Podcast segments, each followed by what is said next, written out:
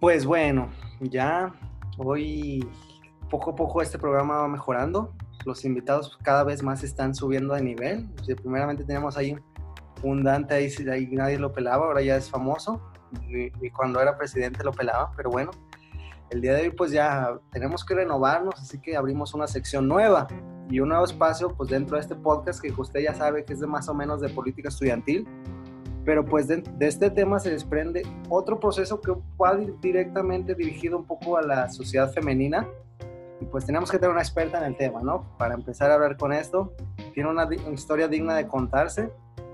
Le damos la bienvenida a una mujer, ya pedía mujer, ya muchos hombres, ah, estamos los hombres. Entonces, le damos la bienvenida a, a una actual estudiante de la Facultad de Economía, Contabilidad y Administración y reina de la ecología de la Federación de Estudiantes Técnicos de Estudiantes Técnicos, ya me trabe. Usted probablemente diga, ¿qué está pasando? O sea, si es una escuela técnica y está en un, bueno, lo vamos a aclarar más o menos adentro. Ya me aventé como 10 minutos de presentación, pero pues ya, ahora sí ya, con ustedes, la señorita Gabriela Nevares. ¿Cómo estás, Gaby? Hola Jorge, súper bien, muy contenta de que me permitas estar en este podcast tan esperado para mí, créemelo, desde que salió, como tú dices, tu padrino Dante en este programa, pues para mí sí era como un honor que me hayas invitado y pues aquí andamos. muy bien, fíjate, ahorita que estaba pensando, hay muchas casualidades. El señor Dante Alcázar estrenó Platicando con Líderes y ahora tú estás estrenando Hablando de Reinas. Ahora sí que como, como diría un compañero ahí de, de, Innova, los rivales coincidencia, pues no lo creo, ¿verdad? Hay algo ahí. No. El destino. El destino está acomodando las cosas. Así es, las piezas cayeron. Muy bien, ¿no? Pues reiterarte, un gustazo aquí platicar contigo. Te agradezco el tiempo y el espacio, Gaby. No, yo a ti por la invitación a este, pues programa y algo que está súper padre para hacer un poquito más amena este encierro, esta cuarentena. Exactamente, y pues antes de comenzar acá con, con los fregazos, ahora sí te podría decir que hay, que entrarle, pues ahorita, pues el tema de que casi nadie está hablando, ¿verdad? Como que nadie lo, pero lo de... nadie. Nadie, nadie está hablando de eso, entonces pues vamos a darle para que se conozca más el tema, ¿no? Pues te digo, pues, pues es, ahorita es la temporada del COVID-19, ¿no? Que, y pues me gusta mucho tu, punto de vista político, entonces quiero que me digas cómo, a tu perspectiva, cómo crees que lo está manejando el gobierno, porque hay muchas dudas, que dice el señor Gatel que estamos en rojo, luego naranja, que dice el presidente que, que ya está domada, que ya, ya se va a ir de gira, y luego dicen que no sale, luego dice Ispuro que no, que todos estamos en rojo, no, pues que estamos en un riesgo peligroso, pero ya pueden haber, a ver, ¿tú qué percepción le das a todo Mira, definitivamente es una normalidad muy diferente a la que estábamos pues acostumbrados. Y hablando pues políticamente respecto a las acciones tanto sanitarias como económicas y sociales que el gobierno federal e incluso el estatal está tomando, pues a mi punto de vista creo que le falta un poco más de aterrizaje a todas estas propuestas o intento de propuestas que ellos han dado porque siento que el semáforo sí era como que una buena opción para que empezáramos a salir de esto poco a poco, pero pues tú sabes, la sociedad es un poco inconsciente, obviamente todos estamos desesperados por salir ya o este, regresar a nuestras vidas normales, pero pues que pusieran este semáforo fue como un verde directamente, o al menos yo así lo veo en nuestro estado, Durango, entonces, definitivamente creo que al gobierno federal y al estatal y al municipal le falta como que tener un poquito más de mano dura con la sociedad para que si realmente queremos que se vuelva a, pues, a la normalidad, obviamente ya no va a ser la misma, pues tienen que cambiar un poquito de, de perspectivas hacia nosotros, hacia el sector salud, hacia el sector económico. Como bien mencionabas, pues yo soy estudiante de Economía y Negocios Internacionales y definitivamente pues siento que la economía eh, mexicana va a ser algo que se va a tardar en recuperar bastante. Es un golpe súper fuerte que el COVID nos dejó. Pero pues bueno, para eso se supone que tenemos a nuestros dirigentes, a nuestro presidente municipal, a nuestro gobernador, al presidente federal que es Andrés Manuel López Obrador. Y pues bueno, yo solamente me gustaría que fueran más aterrizadas sus propuestas, que pensaran un poquito más en la sociedad y realmente pues le dieran un giro a este pues caos que se está viviendo. Exactamente, como tú dices, en la economía sí están dando muy duro sus, créditos de tres pesos, que dan tres, pesos para que se mantengan ahí las empresas. Pero, pero bueno, también le mandamos un saludo a, al señor Jorge Salum, que creo que ahorita está, en, está malito un poco, tiene, ya dijo él que no es COVID, eso ya me alegró un poco. Ojalá lo bueno que lo aclaró. ojalá pronto que venga aquí el señor José Salum. Ya lo vemos en YouTube, en todos los videos, en los intros, en los anuncios que hacía, pues ya que venga de una vez aquí, ¿no? Pues bueno, ya, ya vamos a acabar con eso, porque ya nos tiene bastante aburridos a todos. Entonces, también yo investigo a mis invitados. Yo ahí me pongo y tengo un grupo de investigadores privados, entonces ahí que, que, me, que me están pasando la información de todos entonces, veo que tienes un fanatismo especial al fútbol. Platícanos cómo, te entraste a esta, esta pasión futbolera y, ya tu equipo favorito en, México y, internacional. A ver, platícanos. Oye, pues yo soy la mayor este, de tres hermanas, yo soy la mayor y mi papá pues es un fan enorme de este deporte que es el fútbol. Entonces él siempre dijo que quería puras niñas, pero yo siento que él sí quería un niño porque yo me siento como su niño pequeño, ahorita ya grande, pero realmente pues mi amor hacia ese deporte pues nace por él, porque obviamente él me llevaba aquí a sus partidos, me ponía a ver el fútbol con él, él en lugar de darme vestidos y diademas y ahorita como me ven toda ya como niña, obviamente yo de niña era como un niño chiquito con sus uniformes, con sus, en lugar de los zapatitos súper bonitos que hay para las niñas ahorita, pues yo traía mis tacos, mis tenis adidas, inclusive ahí siguen. Entonces obviamente pues este amor hacia el fútbol y hacia este deporte nace por mi papá y continúa por él porque obviamente es el mayor fan y yo soy su mayor fan, es mi jugador favorito, pero obviamente aquí nace este amor a este fútbol, a ser una amante de todos estos partidos. Respecto a mi gusto, en México, pues yo le voy a la América. Mil. Excelente, muy bien. Mil contras ya desde ahorita, ya empecé mal, ¿verdad? no. muchos. No, sí, soy, soy águila, fíjate. Tengo unos tíos que viven en Ciudad de México, entonces ellos son súper fans también de las águilas. Eh, de chiquita sí, sí tenía como mis contradicciones de no saber a quién irle, porque mi papá le va al Veracruz, ya sé, o sea, es un pues ya no Todos me dicen, oye, y él nació en Veracruz, y yo, no, no sé por qué le va a los tiburones rojos, pero bueno, ese es su gusto, ¿no? Pero te digo, yo me volví pues águila hace relativamente pues poco o mucho, como lo quieras ver, y pues soy una merengue de corazón. Amo al Real Madrid. De hecho, si tú checas mis redes, la mayoría de mis fotos son con las jerseys del Real Madrid. Este, cada que sacan una nueva, procuro tenerla y comprarla y pues sí, fan de ellos.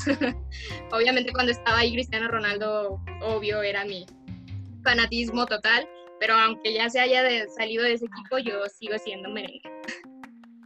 Exactamente, no, pues ya se extraña ahorita ya el fútbol, te digo, hubo un torneo ahí de FIFA, pero ah. no es lo mismo, ¿verdad? No es lo mismo y sí. No, no es lo mismo. No, inclusive mi papá se ponía a verlo y era como de que no, esto no me gusta a mí. Y yo, no, pues respetable, ¿no?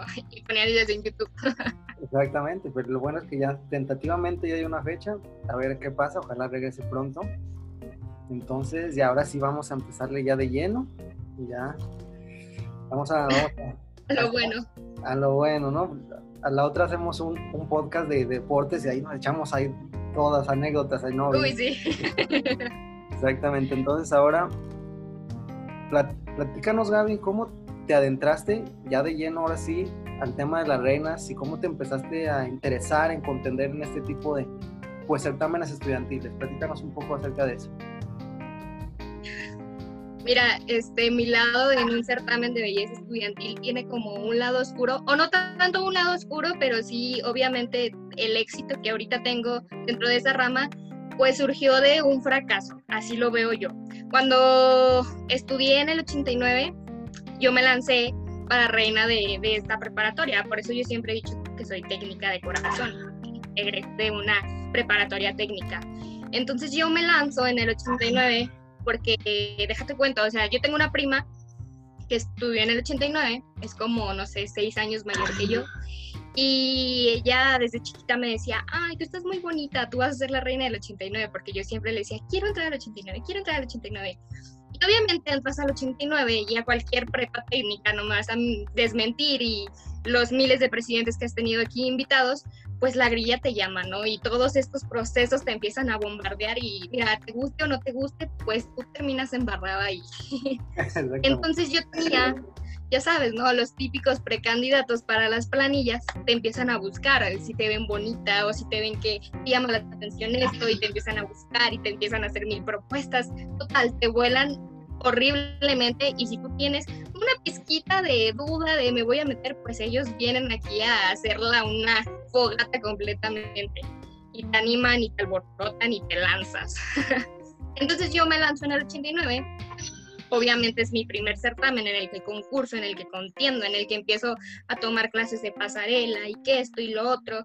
Y si te soy sincera, para mí es un certamen que ya después que empecé a conocer todos los demás, pues le faltó muchísimo, muchísimo a este certamen, pero que al final pues es con el que yo crecí y con el que aprendí, con el que aprendí a enamorarme de, de todo esto.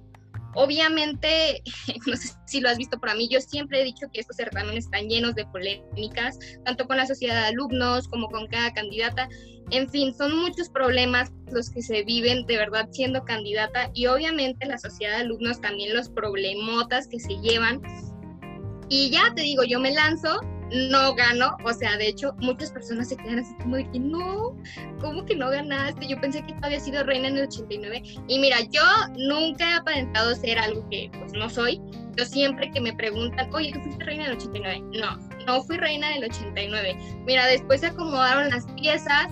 La reina actual de ese momento pues era de sexto semestre. A mí me empieza a invitar directamente la dirección a los eventos y pues obviamente yo como princesa de sueño, ¿no? O sea, diciendo, va. Y ahí empieza otra vez como que mi amor hacia este medio, porque obviamente cuando yo pierdo es como que no, ¿por qué?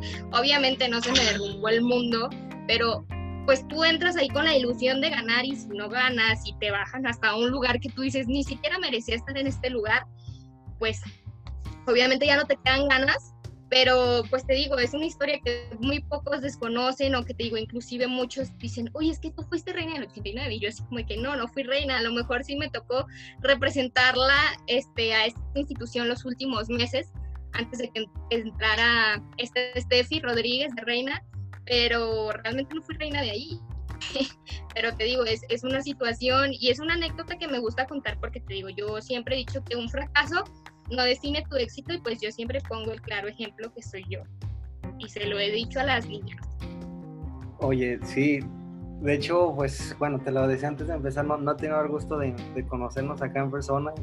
Y yo, y yo sí era los que pensaba que era reina ahí del 89, que fuiste reina. O sea, digo, como tú dices, lo bueno es que las cosas se van dando y pues de un, como el ave fénix, ¿no? Se resurge acá. Y pues ya. Así es. Dejaste una buena huella en el 89, te digo, un saludo ahí, 89, a la actual reina también le, le mandamos un saludo, para que próximamente venga aquí. Muy bien. Claro. Dijiste varios puntos importantes que como que fue una buena traducción, pero poco a poco los vamos a ir deshebrando, poco a poco, pero para empezar te digo, hay sacrificios. Como todo en la vida, cuando se emprende cuando se emprende algo nuevo siempre hay sacrificios, siempre hay este, momentos, obstáculos muy cañones. Por eso que quiero preguntarte, ¿qué implica en cuanto a esto meterte a estos temas? Hablándote ya de temas, no sé, sociales, escolares, personales, familiares. ¿Qué implica? Mira, meterte a un certamen estudiantil, este, sea de belleza o sea de sociedad de alumnos, como tú dices, siempre viene acompañado de sacrificios y de golpes muy duros hacia tu vida.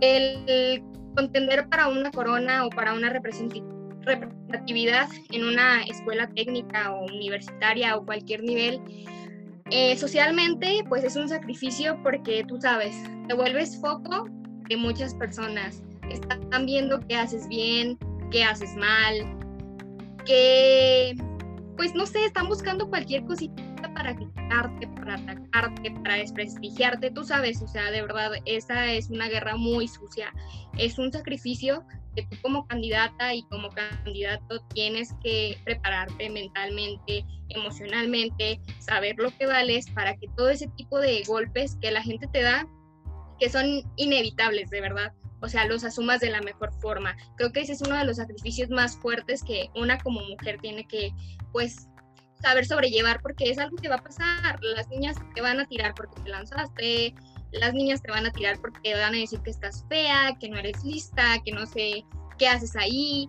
Pero pues mira, al final uno sabe lo que vale, lo que trae y es un sacrificio que finalmente te vuelve más fuerte.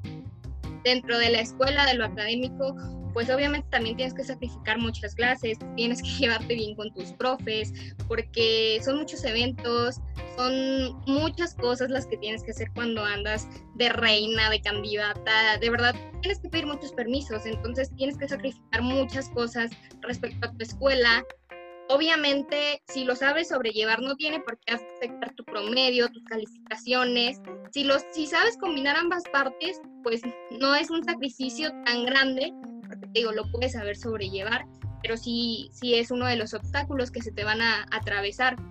Respecto a tu familia, pues ellos se suman, yo creo que la mayoría de las candidatas me va a respaldar y de las reinas y que ya han pasado por un certamen de este tipo, la familia es realmente la base de todo, es, son los que te apoyan para todo si tú llegas un día llorando, si tú llegas estresada, ellos están ahí para respaldarte apoyo económico, apoyo físico, apoyo moral. De verdad, yo creo que la familia, más que un sacrificio, se vuelve tu mejor aliada, como tus amigos.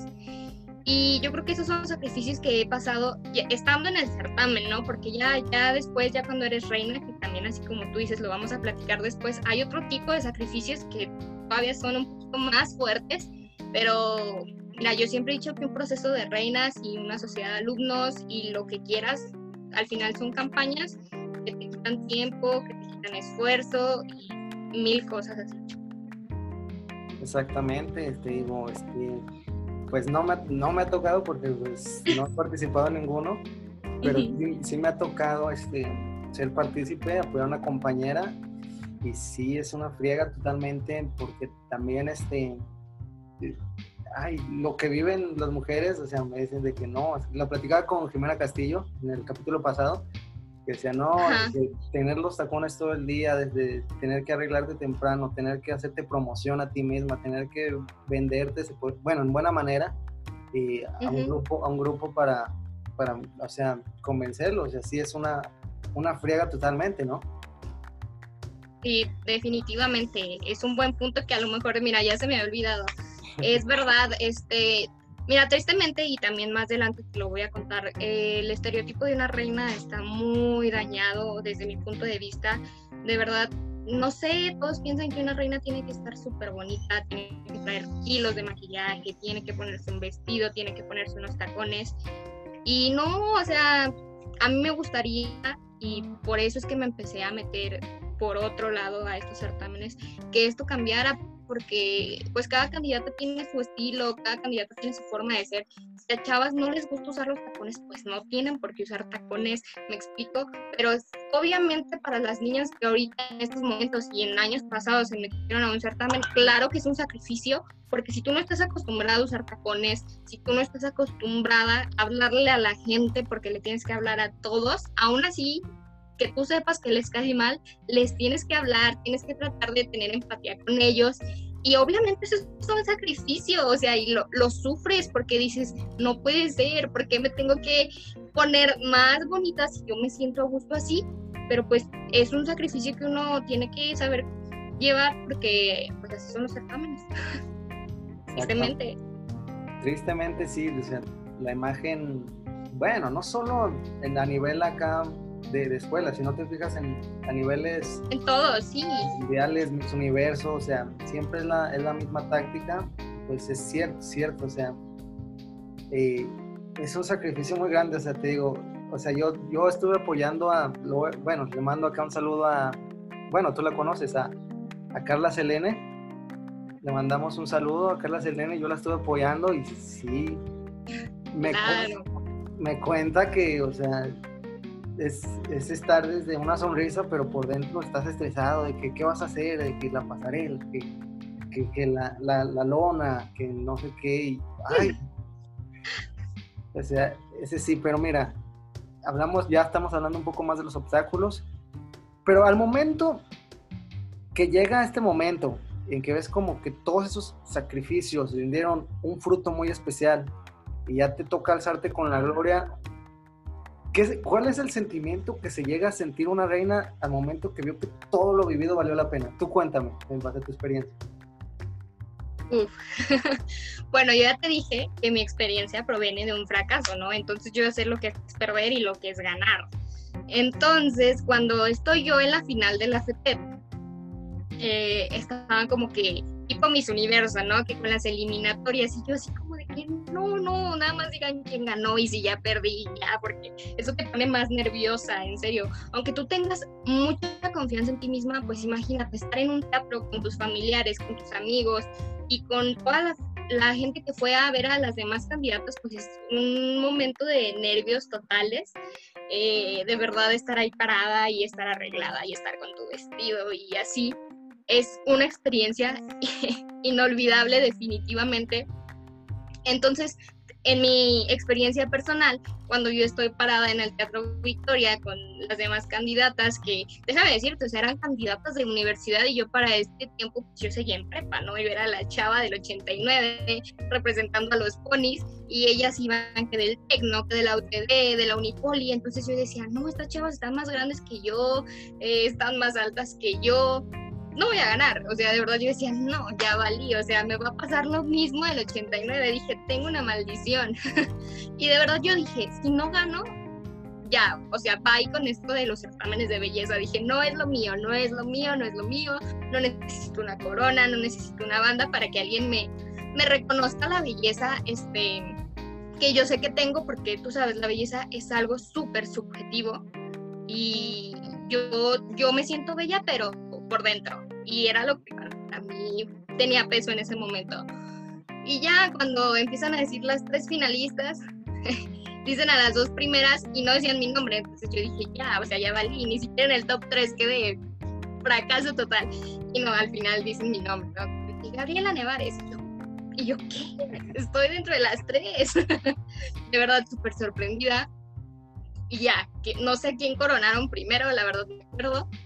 Total, ya cuando estaban entre las dos, que era creo que la chava de la Unipoli y yo, dije, no, la chava de la Unipoli está más guapa. Eh". Pero a la vez yo decía, pero yo dije un discurso que no, nadie me ganó. Entonces estaba así como de que puedo ganar, de verdad, cuando ya estábamos como que las dos dije, puedo ganar.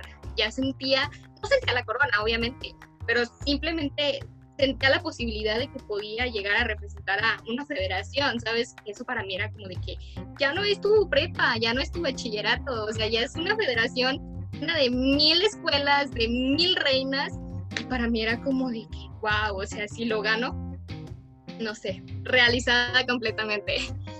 Y ya este, dicen mi nombre y yo así, o sea, lo primero que obviamente no sé si a todas les pasa, me salen las lágrimas, pero obviamente de emoción, porque así como tú dices, te acuerdas de todos los sacrificios que se te atravesaron en el camino, de todas las personas que te echaron malas vibras y como que ganar es como, wow. Y te digo, yo venía de un fracaso, entonces ese triunfo me supo doble o triple o no sé, porque te digo, era para mí era una federación, entonces era algo súper grande y como bien mencionabas al inicio, este fue como un certamen también ecológico, entonces estaba padre todo ese, ese rollo de ser eco-friendly, entonces yo dije, wow, es algo súper diferente que definitivamente creo que iba como un año que había perdido en el 89, o sea, hace un año que había perdido en privé, lloré, pero de tristeza, ahora estaba llorando de felicidad en un teatro Victoria representando a una federación. Exactamente, este, pues sí, sí te entiendo, o sea, de, o sea, hay muchos casos, me, gustan mucho los casos de que provienen de un fracaso, ¿no? Te a ti te tocó este, sufrirle y ya después te llegó tu momento, pero estoy seguro que todavía en el futuro llegarán un poco más momentos, pero te digo, poco a poco, vamos a meterle acá, acá el suspenso para, para, los chavos, para que se queden, Entonces, continuamos.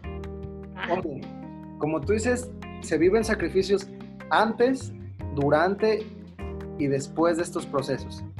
Entonces, quiero que nos platiques aquí qué papel juega y además qué responsabilidades tiene una reina al momento de ya ser nombrada reina. Mira, ese es un punto que a mí me encanta tocar porque, te digo, yo siento que una reina de belleza en cualquier este, ámbito, ya sea estudiantil, eh, estatal, municipal y ya mundial, tiene un concepto que se debería redirigir una reina no nada más es una chava que va a portar una corona, que se va a poner la banda y que va a ir a sentarse dos horas a ver otros certámenes de niñas que también están contendiendo por una corona. Obviamente esa parte es una parte súper bonita, es la parte donde uno se puede arreglar muchísimo, puede lucir muchas cosas, pero ese es un lado que yo siempre lo he dejado en lo más abajo de la pirámide. Creo que eso es lo último que una reina debería hacer yo creo que una reina, como te lo dije, es una representante de la institución y es una representante para todas las mujeres. Realmente tú, tú que conoces ahorita la política estudiantil y que has estado practicando con las personas, es muy difícil, eh, de verdad, y lo dijo muy sincera y no porque yo dude en las mujeres, pero en muchas instituciones es muy difícil que una mujer se gane la confianza de las propias mujeres para representar a su institución, hablándote de una sociedad de alumnos. Entonces yo sí creo que la mayoría o que algunas niñas se meten a este tipo de certámenes para tener una representatividad en la escuela, pero que las haga, las haga un poquito, no valer, porque todas las mujeres valemos y todos los hombres valemos desde un inicio, pero sí como reina tienes que poner tu granito de arena a la escuela y a la sociedad en general. Mira, el ser reina, la verdad, y no lo digo como por superficial, es un, una corona de verdad hace que todas las personas como que te vean más. Y si tú les pides la ayuda, te la van a dar en serio. Yo te lo digo, cuando yo estaba en la FUTER y quería gestionar cosas y yo decía, ah, pues es que soy la reina de la Federación de Estudiantes Técnicos del Estado de Durango. O sea, las personas hasta te decían, no, pásale. Y si yo les decía, no, pues soy Gabriela Nevares, estudiante del 89, pues sí dan apertura, pero tú sabes que no es la misma. Entonces yo creo que todas las reinas y las que tienen un papel en su escuela representando a las mujeres, a la belleza, a la inteligencia y al poder que tenemos nosotras como niñas, pues debemos de tener esa obligación como reinas de verdad. Y es lo que yo siempre traté de hacer en la federación. Y reinas que me conocen te lo podrán decir. Yo no buscaba invitarlas a eventos de que vamos a esta coronación. Obviamente si me hacían la invitación yo se, yo se las sabría, porque te digo, va dentro de eso. Pero a mí me gustaba que las reinas y yo hiciéramos como que actividades diferentes, de que vámonos a esta colonia a repartir ropa que nosotras mismas juntábamos, vámonos a repartir juguetes, hacíamos comida y nos íbamos a los hospitales. O sea, yo creo que todo ese rollo que es más como social, más como de tener una labor altruista hacia la sociedad y hacia tu escuela es algo que todas las reinas del estado de Durango y de el, todo el país de verdad deberían tener. Digo, es el giro que yo creo que le daría a una reina de belleza.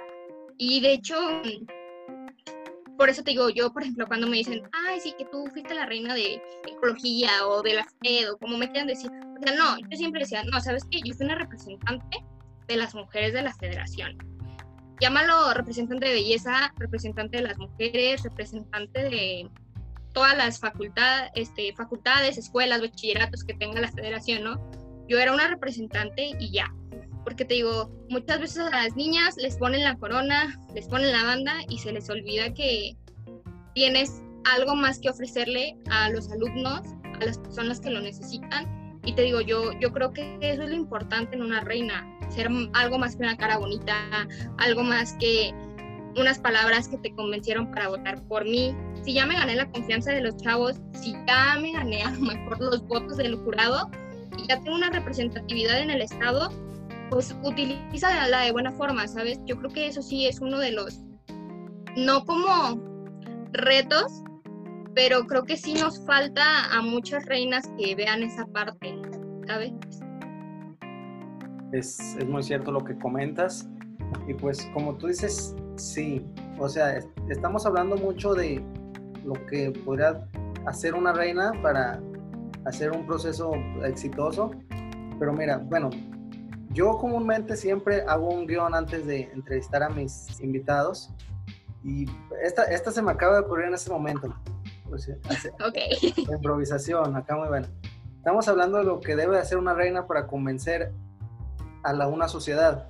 Pero nosotros como sociedad, ¿qué podemos hacer para que no se preste a tantos problemas esta situación y las chavas en sí no estén, se puede decir así, estresadas, así? O sea, ¿qué hábitos debemos de cambiar nosotros como los que recibimos esa, esa promoción de parte de ellas para hacer más ameno el, el ambiente? Ah, es, una, es una buena pregunta, porque obviamente tienes más confianza en ti misma cuando las personas cambian ciertos aspectos. Mira, como te decía al inicio, cuando eres una candidata, aunque tú sepas que con muchas personas no te llevas, tienes que acercarte y pues, quién sabe, a lo mejor cambian su perspectiva hacia ti. Entonces yo eso sería como un consejo que le doy a todos los estudiantes que pasan por este proceso, que si una candidata una niña bonita que se está arreglando para ti, para la escuela, para lograr tener un peso en esa institución, se te acerca, lo mejor que puedes hacer es respetarla, escucharla y aunque te caiga mal, tú decirle, ah, súper bien, ¿sabes qué? No sé, si estás apoyando a otra candidata, no lo pueden decir, ¿sabes cómo? Así tajante, ¿sabes que yo estoy apoyando a fulanita?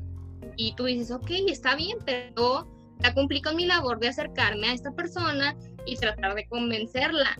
Entonces yo creo que el hábito que todos deberían de, de tener siempre es el respeto hacia la candidata y obviamente este espacio de estar abiertos a escucharnos, a no burlarte de nosotros, a dejar de estar de criticar a la mujer, ¿sabes? Eso es lo que deberíamos hacer, tanto mujeres como hombres, porque estos problemas provienen de ambos géneros. Exactamente, como tú dices. Una frase también muy conocida, el mexicano es el peor enemigo del mexicano. Y sí, como tienes razón, o sea, digo, ya que me andré poquito, sí, sí ha tocado un par de gente que, o sea, te, le abres, o sea, bueno, como tú dices, pues tienes que promocionarte a ti misma, que, no sé, vendiendo cosas, este, organizando un evento que quieras hacer y si hay uno que otro medio groserito que también nosotros debemos cambiarle ese hábito, porque, o sea, está poniendo de su parte, como tú dices, está rompiendo su orgullo, porque hay veces que no somos monedita de oro. Y pues lo que podemos hacer nosotros es, pues, respetar, como tú dices, o sea, escucharla y si, si compartimos o, no su opinión, pues decir, no, sabes qué, gracias y así, como tú dices, hablar, ¿no? Porque comunicando se entiende la gente, así, así. Esa es la conclusión de esta pregunta que se me acaba de ocurrir en este momento. Ok. Bueno, pues ya vamos a meternos un poco ya en tema un poco más picosito.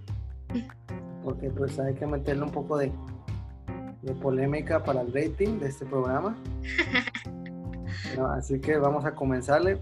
Pero bueno, antes de empezar el día de lleno, te quiero preguntar. Para las personas que pues desconocemos estas prácticas, este, ¿cuáles son los criterios más comunes que tiene que tener una candidata para aspirar a una hacer reina de una escuela, hablándote de requisitos, hablándote de cómo debe de ser. Así, pues se habla que normalmente hay varias etapas y, también me ha tocado este año también el 130 que cada etapa tiene un porcentaje. O sea, háblanos un poco de estos filtros, cómo, cómo se maneja esto. Mira, pues desde que una sociedad de alumnos lanza su convocatoria, ahí vienen requisitos, ¿no? Que obviamente es ser alumna de la institución a la que quieres representar. Tienes que saber que tienes que tener disponibilidad de tiempo, de presencia en los eventos, porque así como tú dices, un certamen no nada más es la presentación y la final, no, obviamente no. Hay un proceso detrás de todos esos como que son los eventos finales o como el resultado de los minis procesos que llevaste a cabo para llegar a esa situación. realmente la convocatoria que la mayoría de las sociedades de alumnos lanzan, y te lo digo porque yo las ayudaba a hacerlos, pues es eso, que seas una alumna regular, que estudies ahí, que compruebes que, que tienes el tiempo y la disposición de, de lanzarte. Mira, yo sé que en muchos otros certámenes está este rollo de que no tengas hijos, de que seas soltera y muchos otros aspectos. Y está bien, en el Estado y nacionalmente, obviamente esos son aspectos que no puedes quitar, pero en una preparatoria o en una universidad, yo sí les decía a los presidentes, ¿sabes qué? O sea, si la chava tiene un hijo y se quiere lanzar y tiene el tiempo de hacerlo, no tienes por qué negárselo. Y te lo digo así, o sea, yo en lo que fui reina de la FETED tuve dos reinas de universidad que tenían a sus hijos.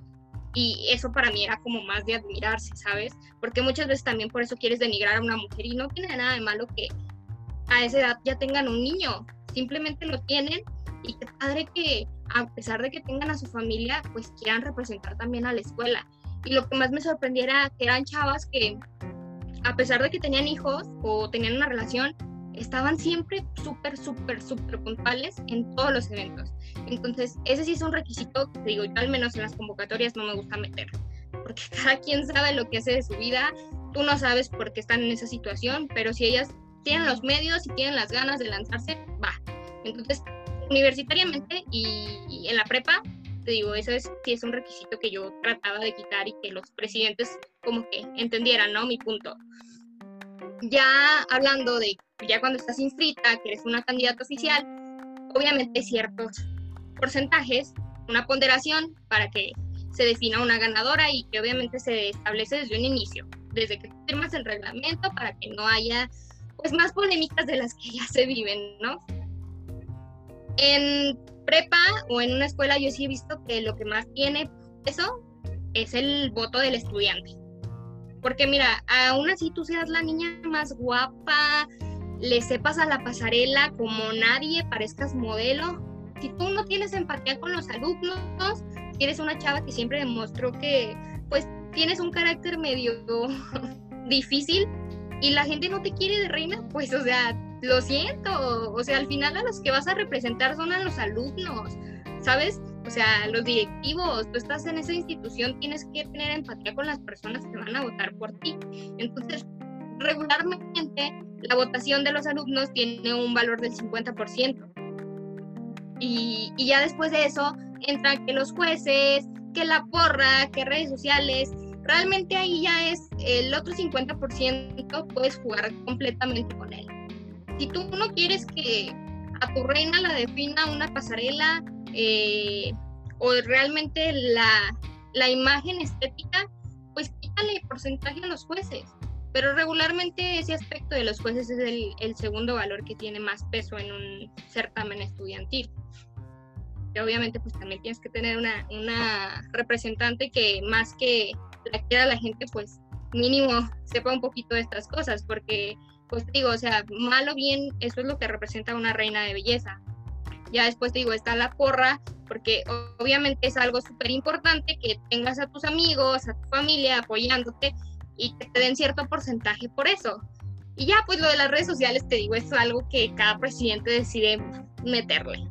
Pero realmente en una escuela, en una preparatoria, en una facultad, yo veo que así se manejan las cosas. Es lo mismo, te digo, cada quien le cambia los porcentajes como quiere, como más se le acomode, pero de ahí en más que te metan otro aspecto, pues no. Exactamente, pues como tú dices, cada quien tiene sus, sus criterios ya que me estoy acordando, pues también la polémica en el mundo, ¿verdad? Con, la primera reina eh, allá en España que pues tiene una diversidad diferente. Entonces, ya me da, me da mucha risa. Bueno, vi una convocatoria en México que me dio mucha risa que decían los requisitos y también decía ser mujer. o sea, ya sé. O sea, es un tema que también se, se prestaría una buena plática. Vamos a ver si más, más adentro platicamos acerca de, de, estas situaciones. Pero muy bien. Oye, tengo una duda. Bueno, para nosotros los chavos que estuvimos ahí en el 150 este último año, pues fue algo muy fue una situación, te podría decir, única. Era un proceso, bueno, era un proceso en que pues se vivió la misma semana sociedades de alumnos, candidatas a reinas, y no solo eso, a nivel académico, evaluaciones. Entonces, hubo demasiados problemas, te lo digo a ti porque sé que estuviste ahí apoyando a las, a las chavas. Entonces, llegó la fiesta, la coronación, donde hubo, como que la, la, audiencia como que no fue del todo como se esperaba. platícanos un poco de tu percepción, ¿qué falló ahí? Porque sí hubo un par de inconsistencias muy raras que pues ojalá nos pudiera resolver la duda de, de qué pasó, porque sí, o sea, platicaba con mi amigo Dante y pues no, no fue muy bien en cuestión de asistencia. ¿Qué pasó? ¿Qué pasó con eso? Ay, no, es que de verdad que cada certamen estudiantil tiene su propia polémica, tiene su problema, en la presentación, en la coronación. Te lo digo, como representante de la federación me tocó estar a cargo de muchísimos certámenes, en serio. Los presidentes al ver que, ay, es la reina de la vamos a pedirle la ayuda para que nos ayude a organizar nuestro certamen. Pues bueno, yo en escuelas que ni conocía, que jamás había ido, andaba y aunque los presidentes no fueran mis amigos, pues nos hicimos amigos al convivir. Y con Dante fue karma. no, no te creas. Pero es que yo sí tenía, yo tuve muchos problemas con Dante cuando fue la coronación de Dulce Naranjo, o sea, tú que estás en el 130 conoces a esas reinas. Sí, claro. Y yo odiaba a Dante, en serio lo odiaba porque porque él fue una pieza fundamental de que el proceso de Dulce también no saliera tan bien, o sea, yo decía, estas reinas eran de las mejores que a mí me había tocado estar como calmando porque tenía un presidente que estaba interesado en que unas reinas salieran bien, porque tú sabes, comúnmente los hombres son súper apáticos a este tema y te lo dejan todo a ti. Pero no, acá yo tenía un presidente que estaba interesado en reinas, que era como mi mano derecha, entonces era un equipo súper padre. Por eso te digo que lo de, lo de antes fue karma. Pero más que karma, yo creo que la Federación de Estudiantes Técnicos del Estado de Durango, y yo se lo dije muchas veces a Perico, o sea, nos jugó un poquito mal, porque yo creo que no le afectaba en nada recorrer la sociedad de alumnos para que no se empalmaran ambos procesos, porque tú sabes, que se empalmaran fue lo que causó miles de polémicas. Tú hubieras visto todas las candidatas estresadísimas, que mi guerra de sonidos, que es que la votación ese día se inscribe en las planillas, no va a haber gente, o sea, mil cosas que yo así de, ¿qué, pasa? ¿Qué pasa? Y te lo digo, yo de verdad en ese tiempo me enojé muchísimo con la FETED, porque yo personalmente les dije, o sea, ¿me pueden hacer ese favor? A mí, a mí, ni siquiera antes, ¿sabes cómo? Ni siquiera a su cesa, o sea, a mí, porque pues yo era la que iba a llevar también todos esos golpes, porque como tú dices, cuando tú te vuelves como la asesora o la que está al frente de un certamen, todas las niñas vienen a contarse sus, contarte tus problemas y sus problemas a ti, entonces ya es súper, o sea, una burbujita que fue creciendo. Yo creo que ese fue el primer error, que las no se esperara una semana, es más, o sea, unos días para que las planillas se inscribieran. Y creo que no hubiera afectado más como tú dices, esa semana era semana de evaluaciones. Si se esperaba una semana más, ya los alumnos andaban más relax y podían hacer todo su, su show que hacen para las planillas. Entonces yo creo que ese fue el primer error.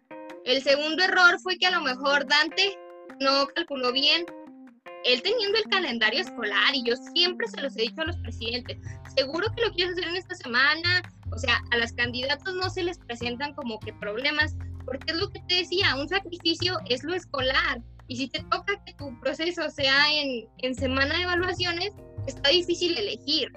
Que obviamente yo, en lo personal, elegiría la escuela mil veces, porque yo soy una niña súper matadita, te lo digo así, en, en, la escuela me importan demasiado las calificaciones. Entonces yo preferiría presentar un examen a ir a un ensayo de, de pasarela, aunque me quiten puntos.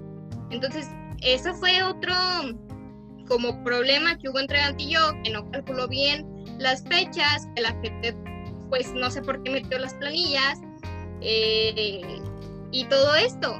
Entonces yo creo que esos fueron los principales problemas y que mira, a lo mejor tú lo viviste en el 130 porque eres alumno de allí, porque apoyabas a una candidata y a lo mejor eres amigo de Dante y te diste cuenta de todo esto, pero son problemas que se dan en más de una escuela. Pero esta sí fue algo muy especial porque pues, se juntaron dos procesos, obviamente toda la gente está interesada en ambos procesos y no te podías dividir. Exactamente, como que conoces a la gente, o sea, porque sí te digo, bueno, también este, este fui parte, bueno, fui parte de, de, la planilla ahorita que actualmente que estamos en el 130, entonces sí, to, sí tocaba un par de juntas con, con Víctor acerca de pues, inconsistencias que había, porque, o sea, se dividió, se dividió la escuela, bueno, para los que no, no sepan tanto, se dividió la escuela en diferentes áreas. Estaban en el lado este las guerras de sonidos y en el lado acá las guerras de sonidos de reinas. Entonces fue algo un poco cañón. También surgió mucha polémica, surgió mucha polémica por este tipo de que se juntaron las dos, los dos procesos y te digo, sí, fue algo difícil y luego este, también la fiesta, te digo, yo tampoco no fui, te digo, por lo mismo de, que eran evaluaciones, también, bueno, platiquemos, platicamos aquí con Jimena Castillo, de que, o sea, no, no, no le dio el tiempo de disfrutar su triunfo porque fue básicamente tener que alistarse temprano a las 7 de la mañana a hacer un examen. Entonces, Amén. Sí, entonces te pones a pensar estas dificultades y también seguramente, seguramente el señor Alcázar va, Super, sí va a ver este episodio. le voy a decir que lo vea y le voy a decir el minuto en el que tocamos esta polémica. sí, de que, ah, exactamente, no, sí, y Dante, pues sí. Bueno, bueno, para no decir nombres, ¿no? porque luego van a decir es que están quemados. bueno, este personaje, pues también, este, también hubo, bueno, a un año anterior, que es lo que te digo, también pasó una, una polémica muy fuerte. No sé si también fuiste parte o sí. Sí. entonces también les platico, también hubo una inconsistencia muy cañona de que no sé cuántas candidatas eran, creo que eran como cinco candidatas, no recuerdo bien. Y de un fregazo se bajaron. Eran como cinco. Sí. De, un fregazo eh, se bajaron cuatro. Y ya nada más quedó una. Entonces lo que se prestó también a, a polémicas también bueno, este personaje también, un video, un video, que lo catapultó un poco acerca de este tema, o sea, este, este personaje y las reinas como que no se llevan muy bien. No, no, tienen un problema. Y de verdad, o sea, ahorita que lo mencionas, creo que sí, donde he tenido más problemas y me he estresado más un proceso de reinas es el 130, en serio, en serio, no sé por qué sea, pero siempre había una polémica. De verdad, yo iba a otras escuelas y no sé si la gente es más apática, no se mete mucho en este tema, simplemente apoya a las candidatas. Y eran procesos tranquilos, obviamente con sus dificultades como todo, con sus dudas, porque es algo que te digo, no puedes evitar, pero en el 130 de verdad siempre, siempre salía algo y eras como de qué, qué onda con esta escuela. Exactamente, o sea, te digo, también en el periodo pasado como tú dices, se pudieron haber ajustado calendarios porque hasta nos tocó repetir elección, o sea, tuvimos otra semana ahí al aire que también, bueno, esa polémica, bueno, pronto la hablaré, bueno, la, tocaremos aquí. Exacto, con, exacto. Con Alexander también hubo otra polémica ahí de una, una doble elección, pero como tú dices, sí, hay mucha polémica, por eso mismo yo que, yo que sabía que tú eras parte de esto, sabía que nos podías hablar acerca de estos problemas que hubo.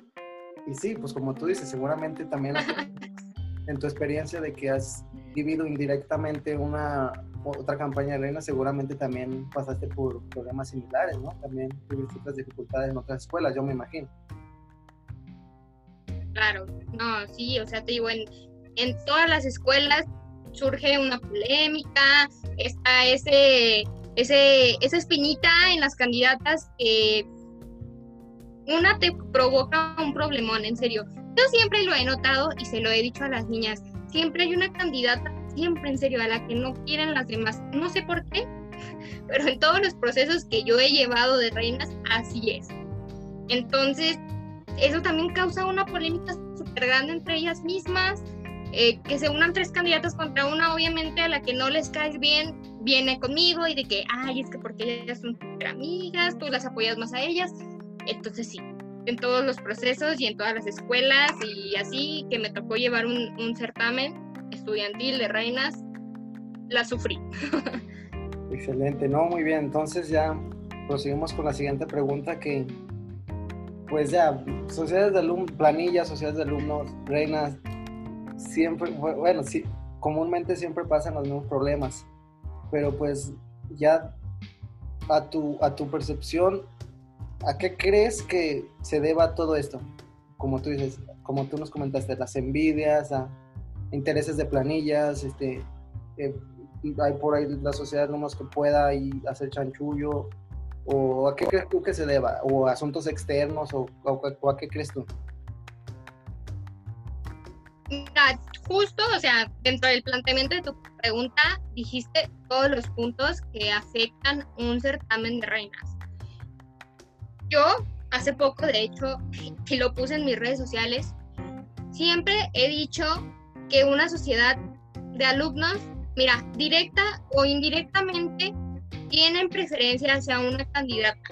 No te digo que toda la sociedad de alumnos, pero puede que a lo mejor el vicepresidente o la que está en la Secretaría de la Mujer o bla, bla, bla, sea muy amiga de una candidata y pues solamente por ese lazo de amistad ya van a decir que la sociedad de alumnos apoya a esta candidata, cuando solamente es una persona la que es su amiga y así. Pero te digo, indirecto directamente, obviamente está ese lazo de que la sociedad de alumnos sí llega a presentar pues preferencias hacia alguna candidata, te digo, por algún integrante que, que forme parte del equipo. Muchas veces eso no viene del presidente, yo se los he dicho mil veces, y también yo les decía, no, ¿sabes qué? Pues si tú tienes preferencia hacia una candidata, dímelo desde ahorita, para de verdad yo no meterme en ese rollo. Porque te digo, o sea, soy una chava que no le gusta que compren las coronas, que no le gusta que se gane una corona a costa de ser muy amiga de una sociedad de alumnos soy una persona que, le gusta que se ganen las cosas con su sacrificio, con su esfuerzo, con su empatía con la gente y, todo eso. Entonces, la sociedad de alumnos obviamente es una, un factor que se influye mucho en estas polémicas.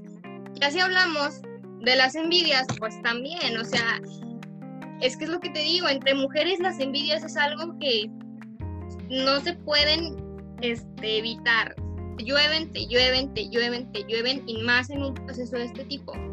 Entonces uno sí se tiene que cuidar muchísimo de las envidias porque te pueden desprestigiar como no tienes una idea.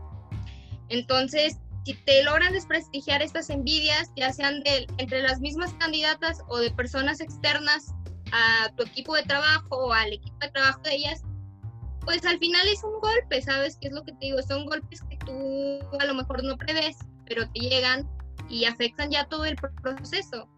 Y claro que hay personas externas, y te lo digo así porque a mí me tocó ver cómo llegaban personas, los presidentes, a como amenazarlos, ¿sabes? De que, no, ¿sabes qué? Es que si mi, si mi hija no gana, o si mi novia no gana, o X persona no gana, pues te va a ir mal a ti, ¿no? Y obviamente yo me pongo en la posición del presidente y pues te asustas, o sea, es como de que, güey, ¿es mi bienestar o es el de ellos?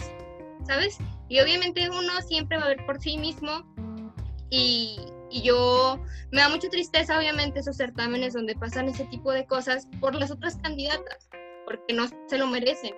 Pero te digo, o sea, yo siempre que he estado como que dando la cara en un certamen, siendo la organizadora principal de ese certamen, aunque yo me peleé con el presidente y salga de pleito con toda la sociedad e inclusive con la federación o con mil personas externas, mira, yo te digo, a mí las cosas justas como son Y, por ahí en el último proceso que viví en el 89, de verdad yo estaba en time peleándome con el presidente, a mí me valía, pero te digo, o sea, si yo estoy al mando de esas cosas, no van a coronar a una niña que yo sé que no se lo merece.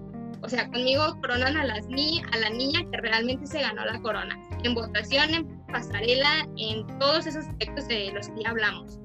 Pero si la niña, a mí los porcentajes me están diciendo que no ganó, pues porque le voy a dar la corona a ella, ¿sabes? Pero sí, sí es algo difícil, o sea, si te soy sincera, es un proceso muy difícil. Y que te digo, cuando conoces todos estos choques de intereses y todas las personas externas que pueden manipular un certamen, yo al menos como persona sí te quedas dudando en si vale la pena. Obviamente creces como persona muchísimo, pero digo, siento que a veces a las niñas les queda como, no sé, algo en su mente, algo psicológico, un problema psicológico que no, pues no se merecen, ¿sabes? Digo, le agradezco a Dios y a las sociedades de alumnos que no, no me ha tocado como que estar obligada a darle la corona a una niña que no se lo merece, pero no, si estuviera en una situación así, está difícil.